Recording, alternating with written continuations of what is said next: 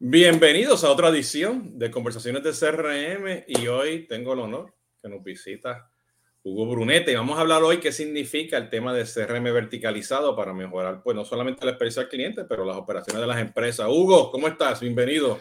Hola Jesús, qué gusto estar de, nuevo contigo, aunque sea a la distancia, pero bueno, siempre es un placer este, conversar contigo. No, excelente. Sé que este, eh, eh, hace este, varias semanas atrás pues no pudiste estar presente con, la conversación que tuvimos pues con, con, los otros colegas, ¿no? En la región. Eh, y por ahí yo tengo uno de los podcasts y lo voy a poner en enlace del podcast aquí de, y, y del video. Eh, tú y yo hicimos un podcast como de 10 minutos, eh, 15 minutos más o menos por ahí en, en Argentina, en un restaurante. Nos pusimos ahí, que no sé si fue un, un, café o una cerveza o algo así, pero estuvimos hablando por ahí. Lo voy a publicar porque este fue años atrás. O sea, yo estoy haciendo estos podcasts desde años atrás y ese fue así que nos encontramos y estuvimos charlando, ¿no? Eh, sí, me acuerdo. En un hotel estábamos, en, en, tu hotel. Yo te fui a visitar tu hotel. Sí, sí. Esto, eso era cuando, cuando se viajaba mucho. Cuando se viajaba mucho, sí. eh, y pues fíjate, yo, o sea, eh, una de las cosas que, que, me interesa mucho pues hablar contigo justamente este tema de la verticalización, ¿no? Eh, veo que tú das muchas este, consultorías y clases y, estrategias, ¿no? De cómo verticalizar este, el CRM. Y para lo que no estás escuchando, me gustaría poner esto en contexto porque hoy en día eh, eh, hay soluciones a nivel de, de, de, empresas grandes, de enterprise, ¿no? Que vienen verticalizadas, ¿no? Eh, y, y, y, las soluciones que, que, que, se ofrecen mucho para los pymes del CRM, pues no están verticalizadas, ¿no? A menos que, por ejemplo, vayas a un Soho y busques una solución verticalizada en, en, en, el, en el store, ¿no? En la tienda de ellos, ¿no? O que te compres eventualmente un Salesforce, un Oracle, que ya vienen pues con el CRM verticalizado para farma o para banco. ¿Okay? Pero en realidad el mercado de Latinoamérica es diferente eh, para pymes y grandes empresas y veo que Hugo pues está enfocando mucho a esa verticalización desde la estrategia. Y me llama la atención pues de conocer un poquito cómo tú estás haciendo eso, Hugo, y, y qué tan receptivo está el mercado para eso, ¿no? Bueno, vos sabés, Jesús, eh, que lo mío no, o sea, mi especialidad no es la, la tecnología precisamente, o sea, convivo con ella, eh, pero nosotros no somos una empresa de tecnología y, siempre nos hemos enfocado a la parte más estratégica eh, y, a la cuestión más de los procesos y también del cambio cultural, ¿no? que sigue siendo el, tal vez el, problema más importante que encuentran las empresas a la hora de implementar una estrategia de CRM. Así que tal cual, bueno, vos me conoces muy bien, le contamos a, a la audiencia, este, estoy trabajando fuertemente, sí, con mercados verticales, seguros, eh, retail, eh, entretenimiento, casinos, mmm, bueno, una serie de, una serie de, de, negocios bien diferentes que tienen su propia problemática, ¿no? Hay, hay un, digamos que hay una, una columna vertebral que es la misma para todas las empresas. Yo digo, bueno, todas las empresas tienen clientes de carne y hueso, así que esa parte es la misma, pero después obviamente cambian los procesos, la forma en que se hacen las cosas, la, las eh, reglamentaciones, por ejemplo, en, el, la industria del seguro hay muchas reglamentaciones gubernamentales, ¿no? En todos los países, por cuestiones obvias. Entonces también esas cosas hay que tenerlas en cuenta. Y, estamos trabajando muy bien porque la problemática suele ser la misma, aunque las estructuras de negocio sean diferentes, obviamente. Entonces, eh, el, plan que yo estoy tratando de, de concebir en, con nuestros clientes es CRM y Customer Experience como hojas de la misma tijera, ¿no? Entonces, no lo vean por separado, eh, véanlo como un todo, porque si no, terminan derivando el CRM a la cuestión comercial y así pierdo oportunidades o no las pierdo. Y, y la verdad es que el CRM es, es, realmente mil veces más que eso. Y, y, yo creo que tiene un foco muy, muy importante a la hora de eh, entender la experiencia del cliente. Así que, te, Sí, perdón. Además, no hacer una pausa aquí, este, porque quiero entender un poquito lo que mencionaste, a ver si lo que estoy pensando que es que, o sea, el CRM y la experiencia del cliente, cuando este, el CRM se vuelve un tema comercial. ¿A qué te refieres con eso? O sea, que es un tema ahora, es una transacción con el proveedor que te va a vender las 3, 4, 5 cajitas y, y no te está vendiendo lo que necesitas realmente para la estrategia para ese, esa empresa que tiene que verticalizar por su proceso. Bueno, tal cual, nosotros pensamos muy parecido o igual en el sentido de los resultados de la empresa. Yo te conozco hace muchos años y, y, sé que pensamos igual. Digo, no compren licencias. Las licencias son eh, el resultado de, algo, ¿no? Pero no compren licencias, compren realmente estrategias empresariales que abarquen a toda la empresa. Y digo, yo siempre digo, miren, una, una es el CRM y otra es la experiencia del cliente. Si yo le saco el tornillito del medio, me quedan dos cuchillitos que no sirven absolutamente para nada, ¿no? Entonces, creo que esta es la estrategia completa, la estrategia de, de la tijera, ¿no? Que se me acaba de ocurrir el nombre y es el próximo libro que vamos a escribir con Jesús Hoyos. La estrategia de la tijera. la estrategia de la tijera. Los oyentes ya saben, está registrado por, por este, Hoyos de barra Bruneta, así que no pueden hacer nada. Em, y creo que parte, creo que parte por ahí el problema de, bueno, ¿y cuánto vale la licencia? O sea, no se concentren en la licencia, concéntrense en qué vamos a hacer con todo esto, hasta dónde puedo crecer, ¿Para qué lo quiero? ¿Qué voy a hacer? Y pregunten, la famosa pregunta es, ¿qué quiero que pase con todo esto? ¿no? Hace no mucho, no mucho, y casualmente en una empresa de tecnología, yo empecé a hacer una especie de diagnóstico, era, no, no era una consultoría completa.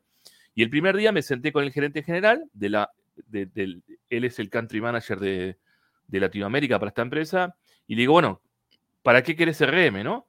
Y me dice, no sé, la verdad que nunca me lo pregunté.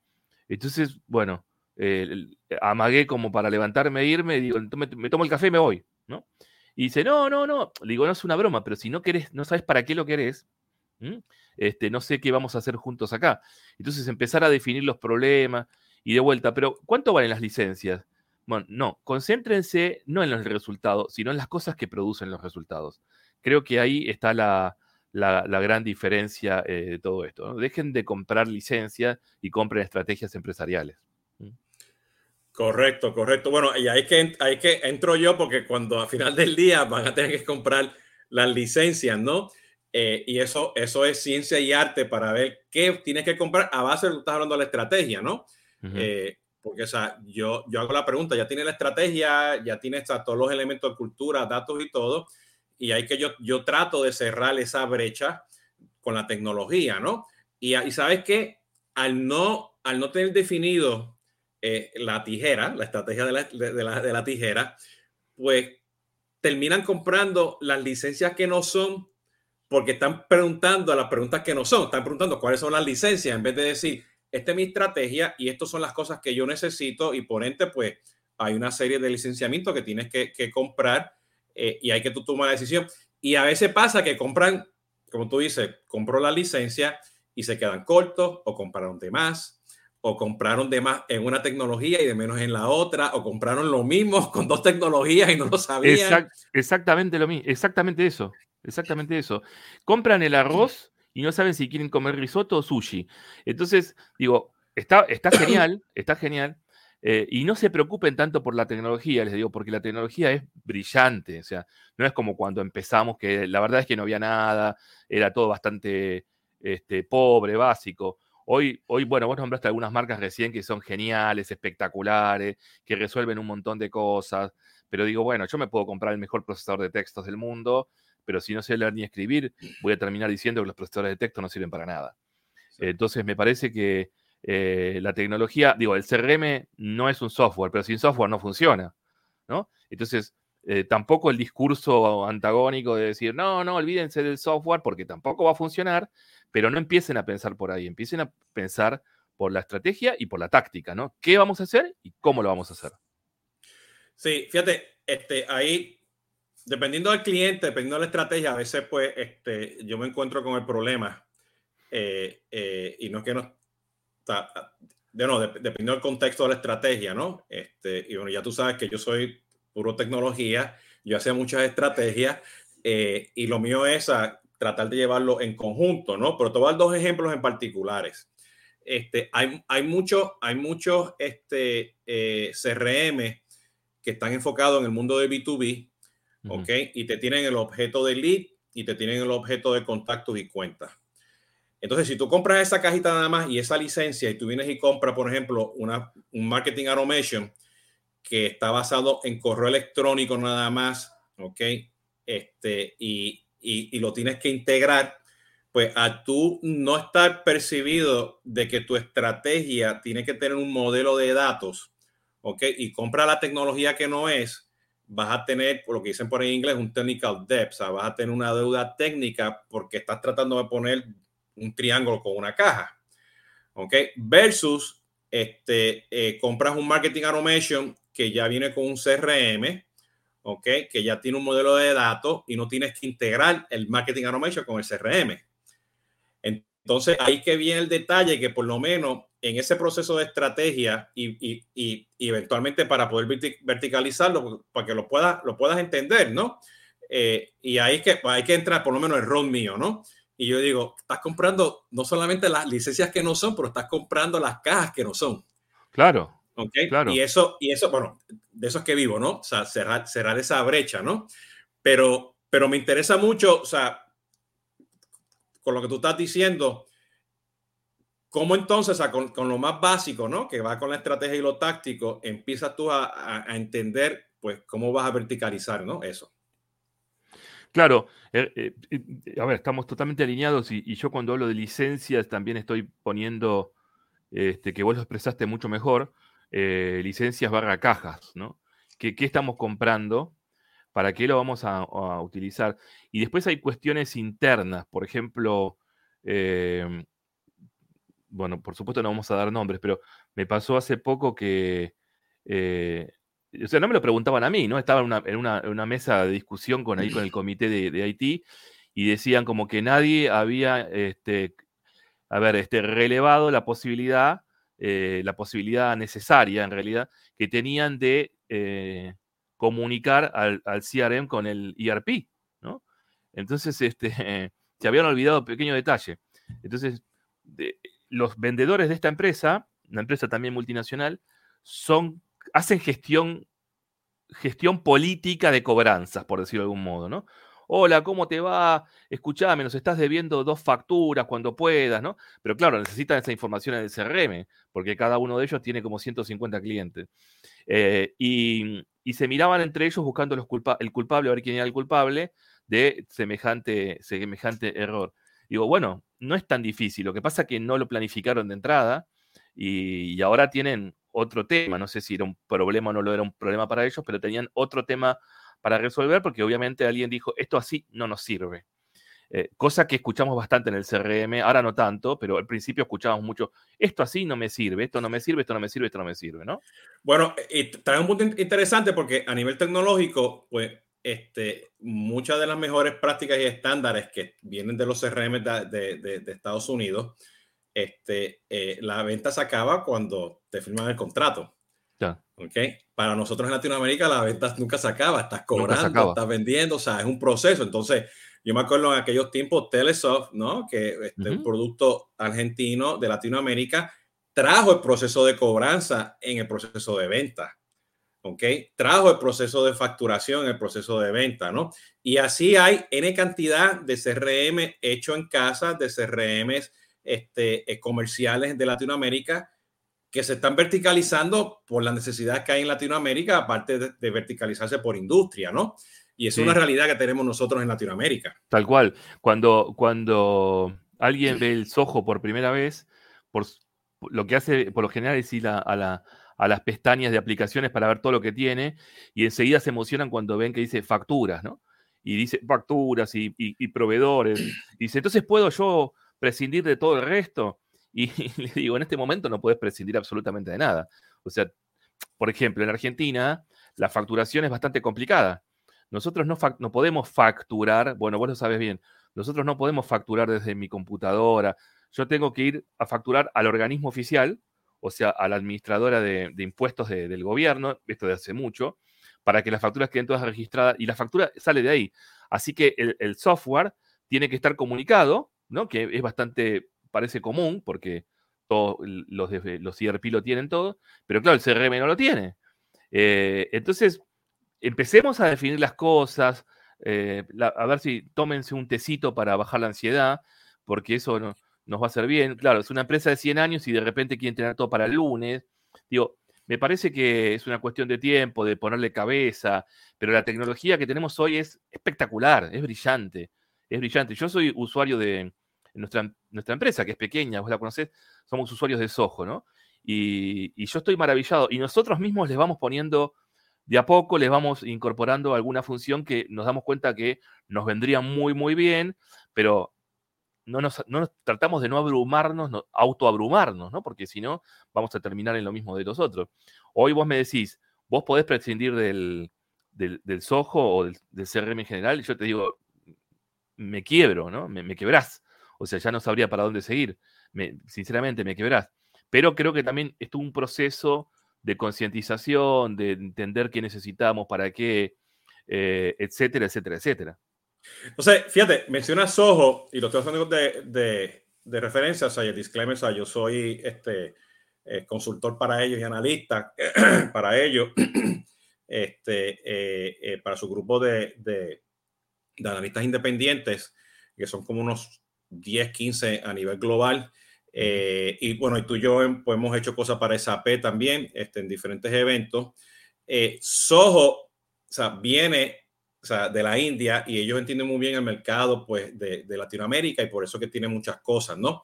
Entonces, tú puedes tomar un Soho CRM o un CRM Plus y verticalizarlo. Tú puedes tomar un Soho One y super verticalizarlo sin que venga ya verticalizado, ¿no? Pero necesita, necesita pues esa estrategia, esa táctica para estar seguro que lo puedas adaptar versus ir a comprarte, entiende, este, un CRM que venga verticalizado ya para dentistas. Absolutamente. O sea, hay, hay, hay, dos contrastes ahí este, entre ellos. ¿Cuál ha sido tu experiencia? O sea, una, que, una vez que tú vas con la estrategia, ¿ok? Y lo táctico, o sea, ¿buscas una solución que ya esté verticalizada o buscas una solución, o sea, que, tú la vas a verticalizar? Eh, eh, absolutamente, absolutamente. Lo que yo veo más, a ver, en los lugares en que, en que trabajo, etcétera, que eh, por lo general están buscando soluciones para verticalizar, porque todo el mundo dice siempre, y, y, a vos te pasará también Jesús, mi negocio es único, ¿no? Mi negocio no se parece a ningún otro. O sea, es como si tuvieran clientes de otros, de otros universos o algo por el estilo.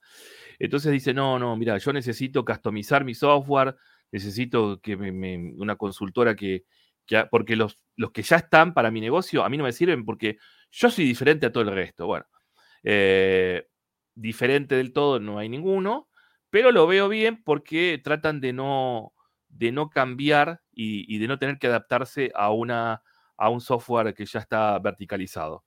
Pero por el otro lado lo veo mal porque estos software que ya están verticalizados en muchos casos tienen las mejores prácticas. Entonces vos podrías también aprender de las mejores prácticas de otros. Digo, me parece que no es ni blanco ni negro, hay que examinar lo que hay en el mercado. Hay cosas muy buenas en el mercado, muy buenas en el mercado, a precios súper democráticos, la verdad, no es como, como antes. O sea, una empresa como la mía no podía tener CRM porque era todo, hablo de cuando empezamos, ¿no? Era todo no sé, todos negocios millonarios. Entonces, este, yo noto que la, mayoría de las empresas dicen, no, bueno, vamos a contratar tal o cual, este, pero que la consultora lo parametrice y lo haga a nuestro modo y que le ponga esto y que le cambie lo otro, y creen que es una cuestión de cambiar el nombre de... No, nosotros no tenemos productos, nosotros decimos eh, unidades, ¿no? Bueno, si ese fuese todo el problema, lo hacemos en un día y medio, pero cambian un montón de otras cosas que tenemos que ver. Por ejemplo, ¿cómo es el proceso ustedes de, administración de ventas? ¿O cómo es la incorporación de un lead? ¿O quién sigue las oportunidades? Etcétera, etcétera, ¿no? Entonces empiezan a mirar entre ellos como diciendo, la verdad es que lo hacemos cada uno como nos parece y bueno, vamos a tener que bajar un poco la cuestión a lo formal. Bueno, yo escucho mucho cuando estás en la oportunidad este, este, y estás cotizando y haces tres o cuatro cotizaciones, llegaste a un precio, tienes el contrato y tienes que ya pues este, poner la orden. Pues cuando tú pones la orden, tú tienes una promesa de que vas a entregar ese producto, ¿no? O ese servicio, ¿no? Y eso entra pues la integración con el RP. Claro. O sea, que, que, que, eso va, como tú dices, a la tijera, ¿no? El CRM continúa con el RP y como tú dices, nadie pensó en, en lo que estabas mencionando, que había que integrar el RP, Pues es la pregunta. O, o, si, o, si, no lo integras, tienes un proceso manual, pero tienes que tener acceso a los datos para que el vendedor no te ciega, ¿no? O sea, tiene que haber algo. Y de nuevo, hay cantidad de cosas hoy en día que hace años atrás en el mundo cliente servido no podíamos hacer. Y hoy en día, pues la tecnología se puede hacer, ¿no? Entonces, eh, eh, y yo creo que exacto, de nuevo, volviendo a la analogía de la tijera, o sea, sumamente importante que tengan, que entiendan, o sea, eso, porque si no, o sea, no van a poder ni hacer una cosa tan básica ni verticalizarlo, ¿no? Absolutamente. Absolutamente. Estamos totalmente alineados y, de acuerdo. Pero bueno, eh, en relación a, cuando nosotros empezamos, que debemos ser de las primeras personas que, que dijeron CRM, en el caso de Jesús, sus primeras tres palabras fueron mamá, papá, CRM. Eh, creo que hemos avanzado un montón, creo que hemos avanzado un montón, y la brecha sigue estando del lado de la empresa, ¿no? Con sus, este, creo que necesitaría CRM, me parece que esto, me parece que el otro, me parece que la brecha ya no está ni de la parte consultora ni de la parte tecnológica, sigue estando de la empresa, aunque se achicó bastante, hay que decirlo, hay que decirlo. ¿Y, qué mercado estás viendo tú que, que, es más fácil verticalizar versus otro que es más difícil de verticalizar? A ver, yo estoy viendo, primero, de, más allá de lo fácil o difícil, estoy viendo mucho interés del rubro, de los rubros de servicios, eh, llámese seguros, llámese eh, hospitalidad, etcétera. Después creo que el retail también está súper interesado y, la, y el agrobusiness, ¿no? Argentina es un país de, agronegocios y veo que las empresas de, de agronegocios están súper interesadas, de hecho más que interesadas, están todas tomando alguna iniciativa, o muchas tomando iniciativas importantes. Y en este orden de cosas, creo que eh, el, negocio del seguro es bastante complicado porque tienen un canal intermedio, que es el de los productores, asesores, que son profesionales independientes, que dicen, entre otras cosas, yo mis datos no los voy a compartir con nadie, ¿no? O sea, como hay una, sigue el tema de la, de la inseguridad por más que confíen en la compañía. Entonces ahí lo veo, lo veo complicado, no por proceso, sino porque este canal, que es el que contacta al, asegurado, sigue diciendo, no, yo no voy a estar dándole mis datos a nadie, porque yo no sé quién lo va a ver, y etcétera. Y después de los más sencillos que yo veo, está precisamente agronegocios. En Argentina hay cientos y cientos de empresas de todos los tamaños de agronegocios, algunas argentinas, otras de, capital internacional, y, creo que es lo más, más sencillo de todo, porque en definitiva son productos, de lista de productos y, clientes directos, ¿no? No, ¿no? no hay tanto problema ahí. Fíjate, este, eh, te estoy escuchando y, o sea, y yo, yo, he estado en el escenario donde tengo que verticalizar los productos, ¿no? Eh, lo, lo, he hecho en retail, en el sector de educación, banca, este, este, hospitalidad, eh, turismo, de seguros también. Hice muchos proyectos de verticalización de, seguros en, Perú telecomunicaciones también cuando este, no, existía un CRM en aquellos tiempos. Eh, y uno de los problemas que yo, que yo siempre tuve es la, la, democracia y la transparencia de tener acceso al CRM y a los datos, porque cuando tú estás verticalizando, toda la empresa tiene que tener acceso al CRM y los software te van a cobrar por decirte algo, 100 dólares por usuario, no importa si tiene que entrar una vez al día o entra una vez al mes. Y todavía yo estoy viendo que aún a, las soluciones que están verticalizadas, ¿ok? Este, no hay un modelo de negocio de licencia que sean flexibles, que te den acceso. Eh, y hay gente, por lo que hace es, pues, que yo lo he hecho, en Sobre lo hemos hecho, por ejemplo, con Soho Creator, pues, este, tienes que darle acceso a, a medio mundo y no tienes ese presupuesto, pues utilizamos herramientas de code, no code para ofrecerle acceso pues, a, ese, a esa vista, a esa información en el proceso de verticalización, ¿no? Eh, eh, ¿qué, tú, ¿Qué tú has visto sobre eso con lo que tú has hecho? Este, o sea, es que, que cuando tú lo tienes verticalizado, de repente todo el mundo tiene que tener acceso, pero el presupuesto no está ahí para darle licencias a todos, aunque, aunque el, el, el proveedor tecnológico o las diferentes cajas tecnológicas te den buen precio. Sí, sí, a ver, eh, pasa lo que, lo que suele pasar en otros ámbitos de los negocios, ¿no? cuando hacen la cuenta dicen, necesitamos 125 licencias. De, cuentan a la gente así, dice 125 licencias. Cuando ven lo que significa 125 licencias en dólares, dice, pero yo creo que con 30 nos arreglamos bien igual, ¿no? Eh, entonces ahí empieza... Y, 30, y, 30 y 15 son compartidas. Sí, y 15 son compartidas. Absolutamente. Este, bueno, yo en realidad creo que Josecito no la necesitaría tanto. Y, y, Marquita me parece que tampoco es tan importante. Entonces, digo, em, no, no está bueno, ¿no? Porque si dijiste 125, por algo lo dijiste, y me parece que también hay que entender eso. Digo, veamos la cuestión presupuestaria, porque no está bueno cambiar de caballo a mitad del río. Eh, y yo, bueno, nosotros, a ver, principalmente, ahora te estoy hablando de Argentina, ¿no? en este momento, Argentina es un país que, que, siempre vive en crisis económica. Eh, ahora estamos en, una de ellas, en la número 9573 crisis económica, desde que yo nací nomás, ¿no? Y, creo que es un tema, ¿no? Porque lo primero que miran es eso, es el, el, presupuesto. Lo que no pueden mirar, o lo que no saben mirar, o no lo quieren mirar, es ¿a cuánto me va a venir eso, ¿no? ¿Cuál es la tasa de retorno de esa inversión? O sea, no lo vean como un gasto, véanlo como, o sea, vamos a empezar a estudiar, digo, bueno, ¿qué cosas nos pasan hoy? ¿Por qué se van los clientes? Y se van por A, por B y por C. Si yo pongo CRM, A y B desaparecen como causa, entonces vamos a disminuir la tasa de abandono. Y yo les hago hacer ese ejercicio con cada una de las cuestiones para que vean que, no sé, los 3 mil o 4 mil dólares que van a invertir por mes, finalmente se van a convertir en 20, 30 o 50 mil dólares por mes, ¿no? Te estoy dando eh, ejemplos eh, random.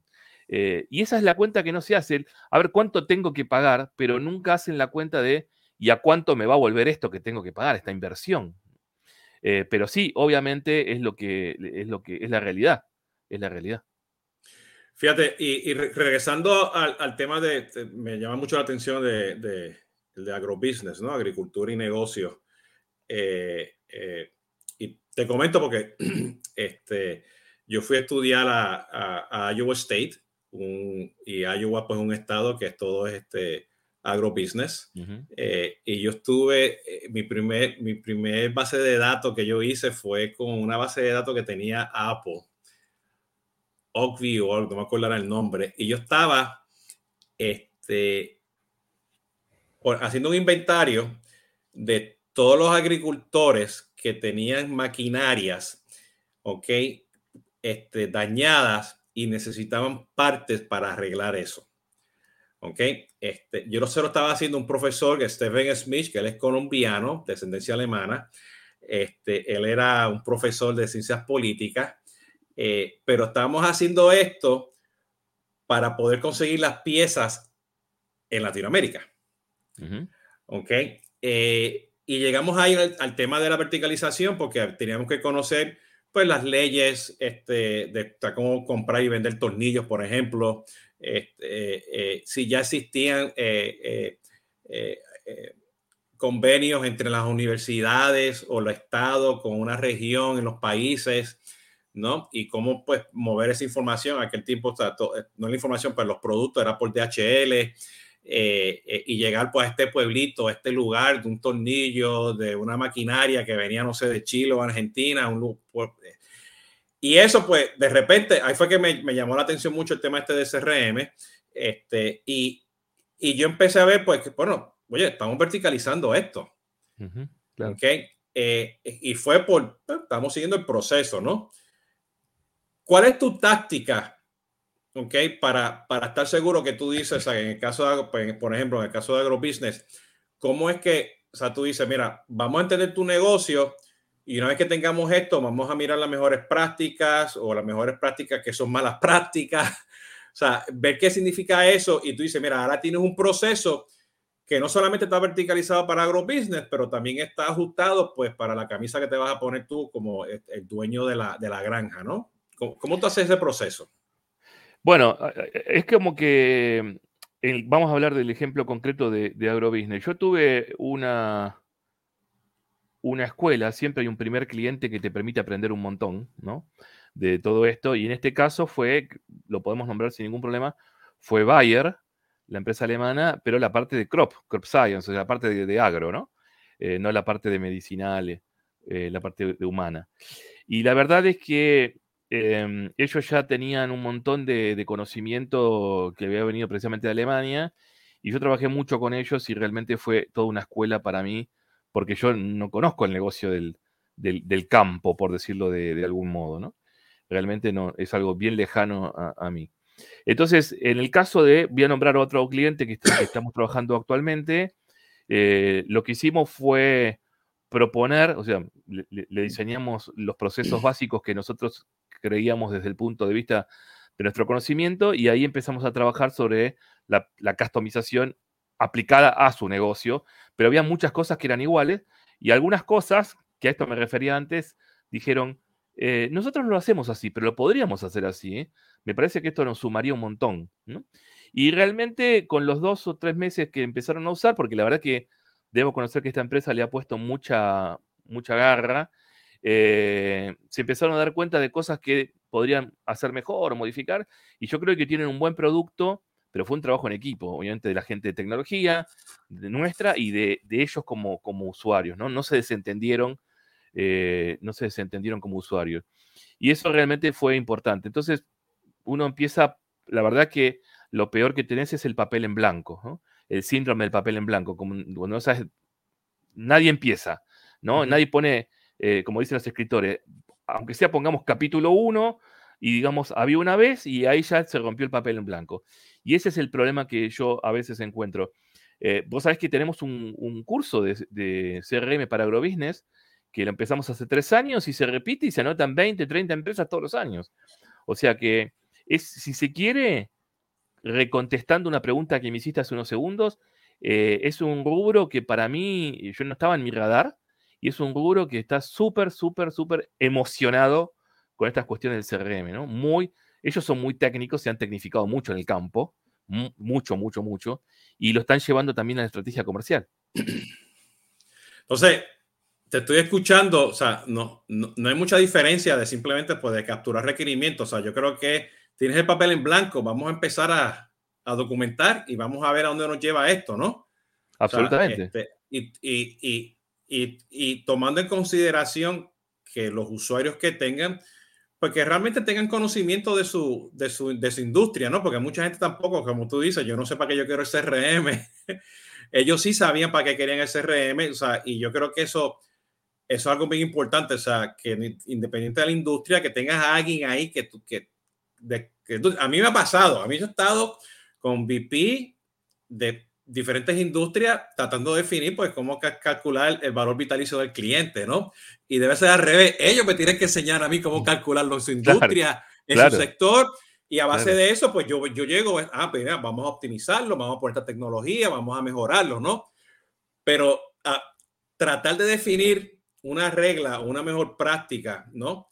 Este, o sea, cuando él no sabe, hay, que estar seguro que, que, que haga esa, esa, esa, esa, expertise, ese, ese conocimiento, ¿no? Claro, este, nosotros, nosotros decimos, eh, yo soy experto en gestión de clientes, en, en, todo lo que eso involucra, pero no soy experto en el negocio. Por eso necesitamos trabajar juntos. Por eso necesitamos trabajar juntos. Sí. Fíjate, este, eh, yo me acuerdo también, eh, un compañero mío este, de SAS, estaba en un proyecto en Colombia, eh, y estaba todo el mundo, pues, en el papel blanco, ¿no? Y alguien dijo, pues, pues, ¿cuáles son las mejores prácticas para hacer X para obtener tantos resultados? Y él viene y dice, no, verdad. Yo te puedo venir aquí y escribirte las mejores prácticas, pero hasta que tú no las pongas en práctica, tú no sabes si son mejores prácticas para ti. ¿Ok? Entonces no vayas a ponerla por ponerla. ¿Ok? Tenemos que poner en el papel, ¿ok? Tú usando tu analogía, papel en blanco, o sea, tengo que poner qué es lo que tú necesitas, ¿no? Como dice, empezamos capítulo 1, 2 y 3 y luego miramos, ¿entiendes? Si las mejores prácticas de, globales o las mejores prácticas del producto entran, ¿no? O, los estándares que hay, porque hay estándares, políticas, procedimientos que son obvios que hay que hacer, ¿no? Pero hasta que tú no estés, o sea, sea una industria que esté verticalizando tu producto y tú no estés realmente este, midiendo esas mejores prácticas, tú nunca vas a saber hasta que las tengas, hasta, que las pongas en práctica, ¿no? Absolutamente, absolutamente. Hay muchas formas distintas y excelentes de hacer lo mismo. ¿no? Eh, no, me acuerdo, no, quiero meterme en frases eh, hechas porque los, voy a fallar, pero Picasso decía algo así, si hubiera una sola verdad, no habría tantos cuadros sobre, la misma, sobre el mismo paisaje. Entonces yo creo que esto de las mejores prácticas, cuidado que son mejores prácticas, no únicas prácticas. Así que veamos cuáles son las que se adaptan mejor a nosotros. Sí, sí, entendido. Oye, Hugo, ¿y, cómo, cómo, te consiguen? O sea, alguien que esté en Argentina o fuera de Argentina, nos esté escuchando, ¿cómo, cómo te consiguen? Justamente te dice, oye, yo tengo que empezar esto que tengo aquí. ¿Cómo te buscan? Eh, Hugo Bruneta, Hugo Bruneta, y ahí, ahí aparecemos por todos lados. Por LinkedIn, por, por donde quieran. Excelente. ¿Y cuál sería, cuál sería tu, tu, tu, consejo primordial a alguien que está empezando? O sea, ya tiene un CRM y dicen, ah, pero esto como que no me está funcionando y yo tengo que enfocarme muy bien a mi mercado. Mm. Aparte de llamarte. ¿Cuál, sería, el consejo? Eh, mi, mi, consejo es que el CRM siempre funciona bien. Lo que no funciona bien son las, em, las personas y las, los implementadores, en todo caso, y las personas que lo van a usar. El CRM siempre funciona bien. ¿no? A mí cuando me dicen, eh, a, nosotros el CRM no funcionó, yo le digo, no, los que no funcionaron fueron ustedes. El CRM es brillante, es brillante. Y la otra pregunta que nos hacen mucho es, bueno, ¿y cuándo tengo que empezar con todo esto? Y mi respuesta siempre es ayer. Pero si te lo preguntas de vuelta mañana, va a ser peor todavía. Así que ya, ya, deja lo que estás haciendo y empieza ahora porque realmente no hay lugar para la duda. Estamos en el año 2023, no hay lugar para la duda. Totalmente de acuerdo, totalmente de acuerdo. Yo, yo creo que eso aplica para todo. Aplica para todo, aplica para todo. Estoy de acuerdo. Excelente, excelente. Bueno, yo, yo, lo, yo dejo con este mensaje. Este, ya saben, buscan a Hugo bajo, bajo Hugo Bruneta pero este, al final del día, esto tiene que ver este, pues, con la, la tijera. Los dejo con eso. Síganos por ahí. Ya saben, esto va a estar en versión podcast y esto está, estar disponible, pues, este, bueno, conversaciones de CRM están disponibles los, episodios todos los, los, los miércoles. Eh, me pueden seguir los, para que estén pendientes los lunes con en cápsula de Customer Engagement y los viernes con Tomando Café con Jesús Hoyos, que son con los proveedores. Muchas gracias a todos. Hasta la próxima, Hugo. Un abrazo. Gracias.